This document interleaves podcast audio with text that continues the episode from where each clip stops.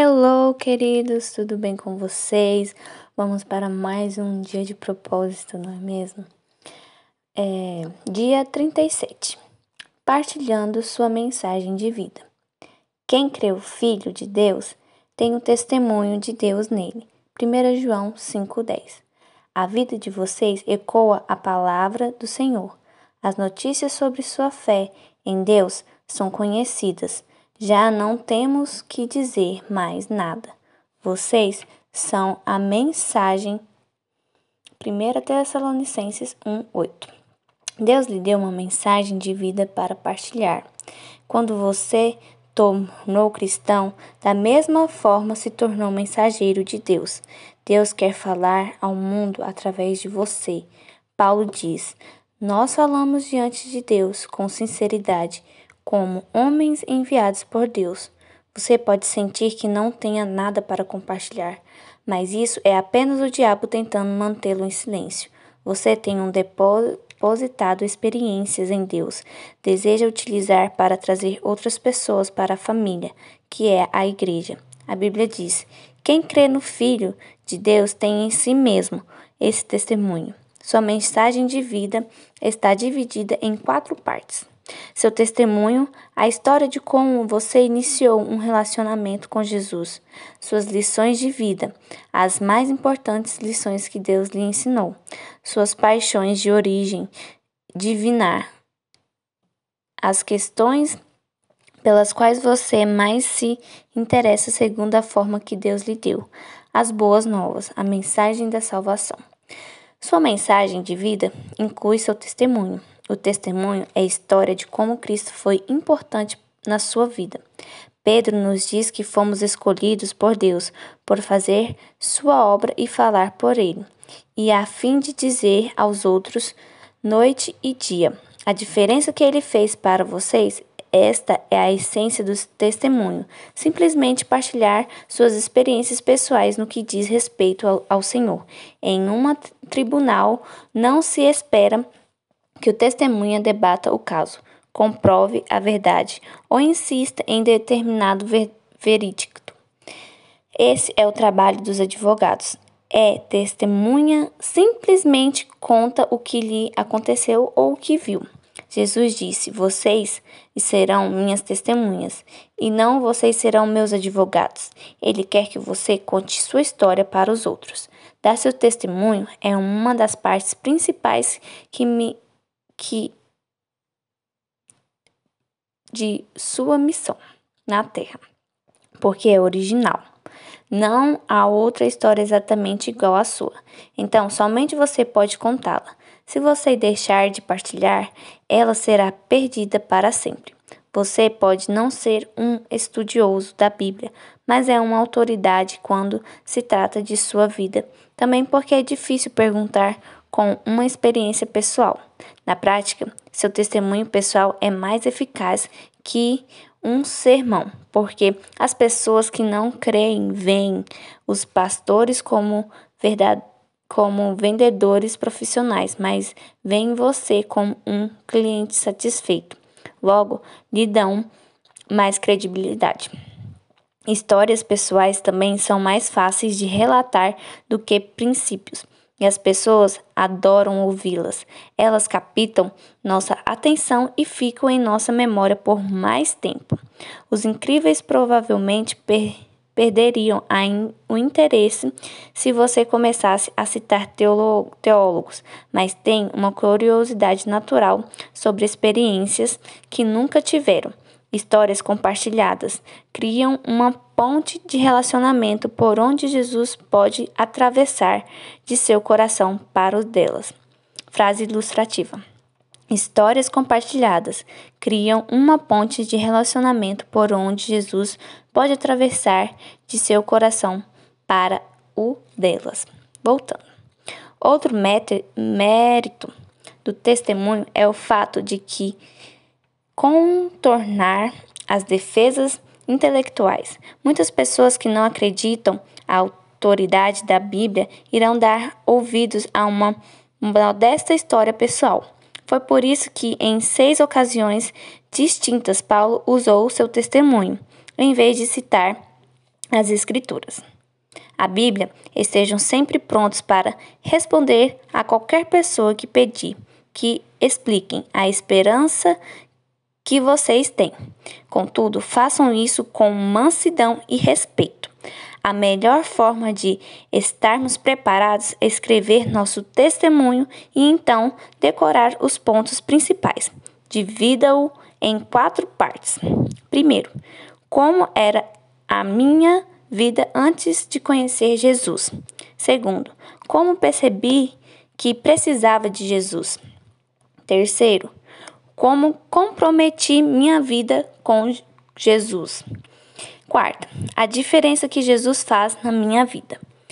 Você, logicamente, tem muitos outros testemunhos, além do relato de sua salvação.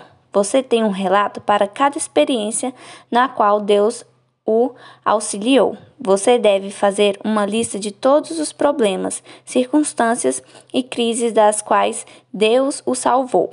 Então, seja sensível e utilize o relato que melhor se relacione com o seu amigo incrédulo. Situações diferentes pedem testemunhas diferentes. Sua mensagem de vida inclui suas lições de vida. A segunda parte de sua mensagem de vida são as verdades que Deus lhes ensinou a partir de suas experiências com Ele. Existem lições e discernimentos que você aprendeu sobre Deus, relacionamentos, problemas, tentações e outros aspectos de vida. Davi orou Deus ensina-me as lições da vida, para que eu me mantenha no curso. Deploravelmente, muitas vezes deixamos de aprender com várias coisas que nos acontecem. Sobre os israelitas, a Bíblia diz: repetidas vezes Deus os resgatou, mas eles nunca aprenderam, até que finalmente seus pecados os destruíram. Você provavelmente já conheceu pessoas assim. Embora seja sábio aprender com nossas experiências, é ainda mais sábio aprender com as experiências dos outros. Não há tempo suficiente para aprender tudo na vida, por tentativa e erro. Devemos aprender com lições de vida dos outros.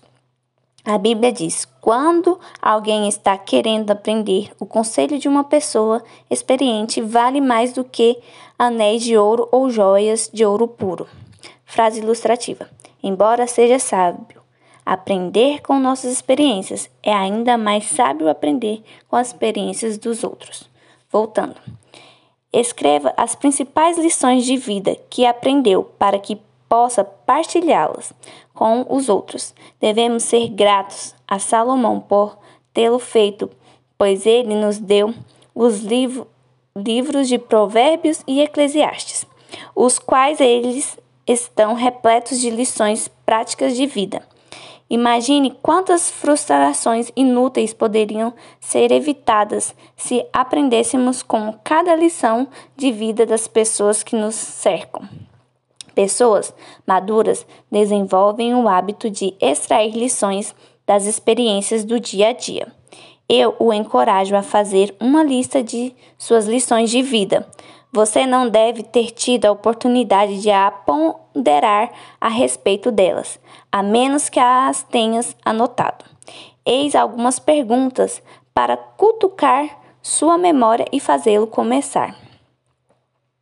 O que Deus me ensinou com o fracasso?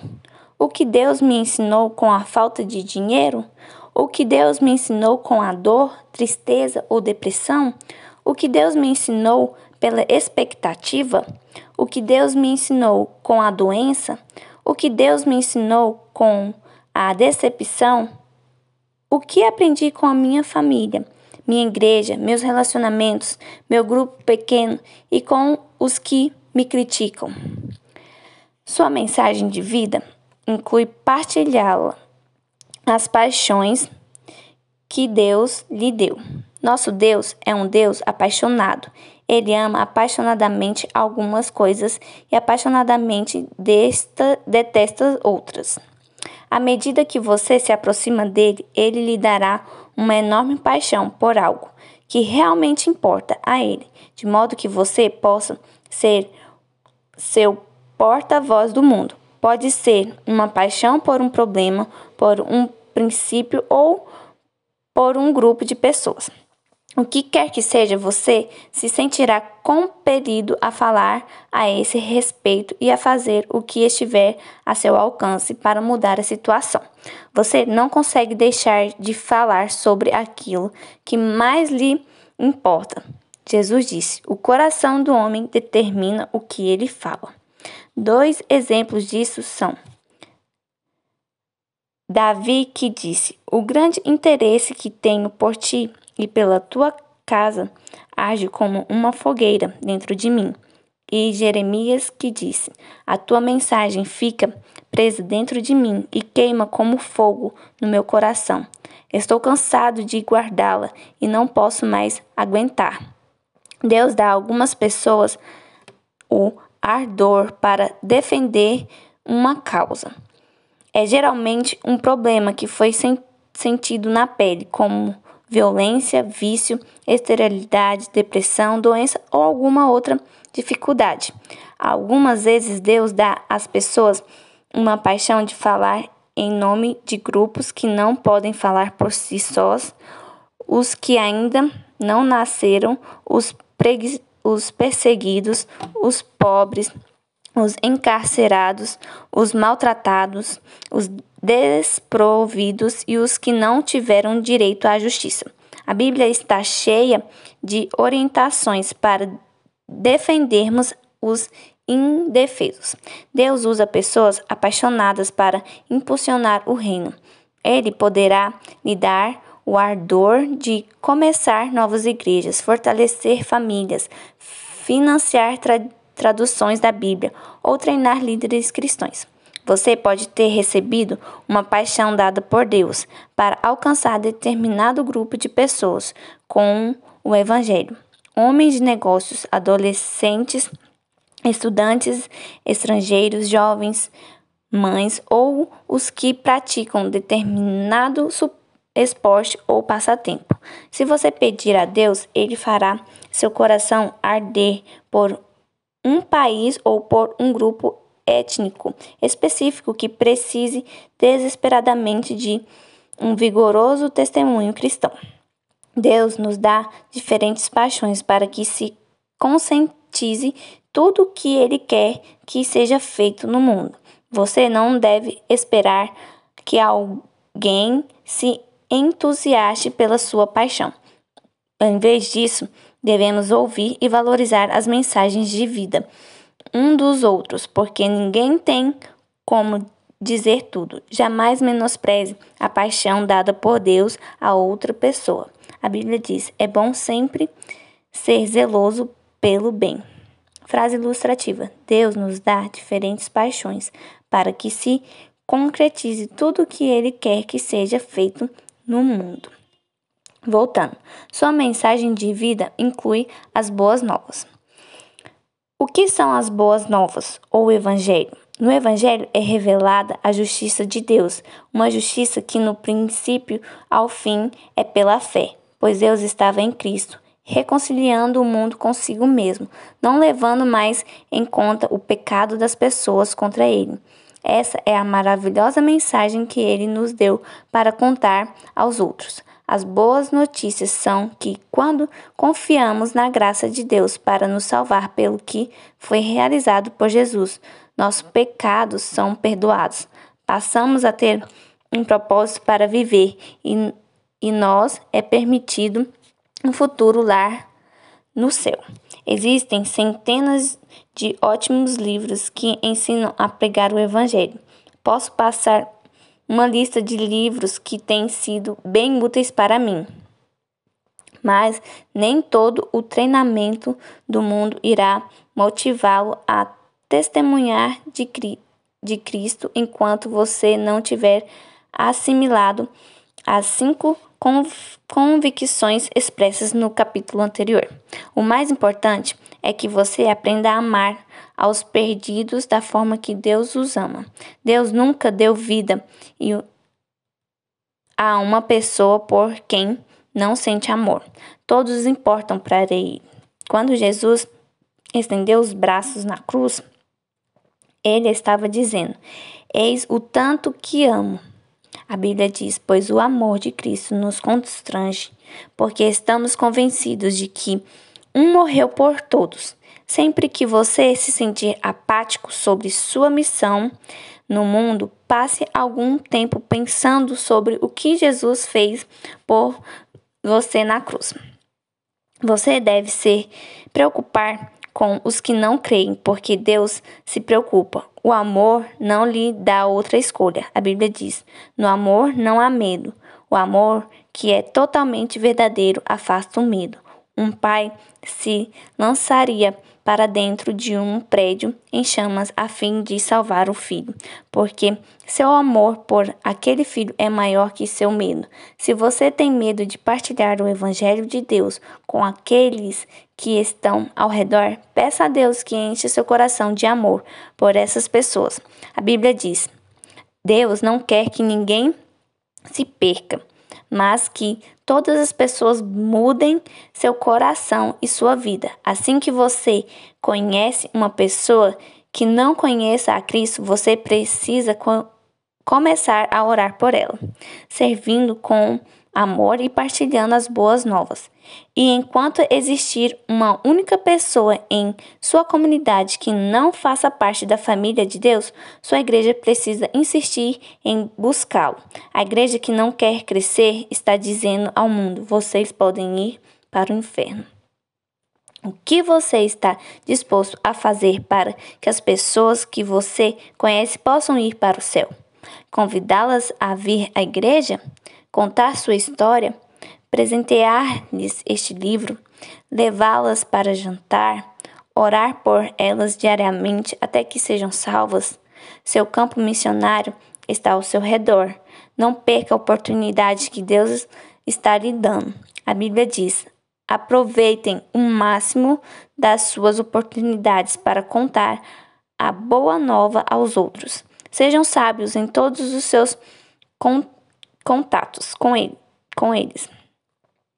Alguém irá para o céu por sua causa. Será que alguém no céu poderá lhe dizer: Eu gostaria de lhe agradecer. Estou aqui porque você se importou o suficiente para me falar do Evangelho? Imagine a alegria de encontrar no céu pessoas que você ajudou a chegar lá. A salvação eterna de uma única vida é mais importante que tudo o mais que você possa conseguir na vida. Somente as pessoas irão durar para sempre. Neste livro você aprendeu os cinco propósitos de Deus para a sua vida na Terra. Ele o fez para ser membro de sua família, exemplo de seu caráter, alguém que engrandece sua glória, ministro de sua graça e mensageiro do Evangelho. Desses cinco propósitos, o quinto pode ser realizado somente na Terra. Os outros quatro você continuará exercendo na eternidade, de uma forma ou outra. Por isso é tão importante propagarmos as boas novas. Você só tem um curto espaço de tempo para partilhar sua mensagem de vida e cumprir sua missão. 37 dia. Pensando sobre meu propósito um tema para reflexão. Deus quer dizer algo ao mundo por meu intermédio. Um versículo para memorizar. Estejam sempre prontos para responder a qualquer pessoa que pedir que expliquem a esperança que vocês têm. Porém, façam isso com educação e respeito. 1 Pedro 3,15 Uma pergunta para meditar. Ao refletir sobre minha história pessoal, percebo que ela é mais adequada a essa ou aquela pessoa. Com quem Deus gostaria que eu a partilhasse?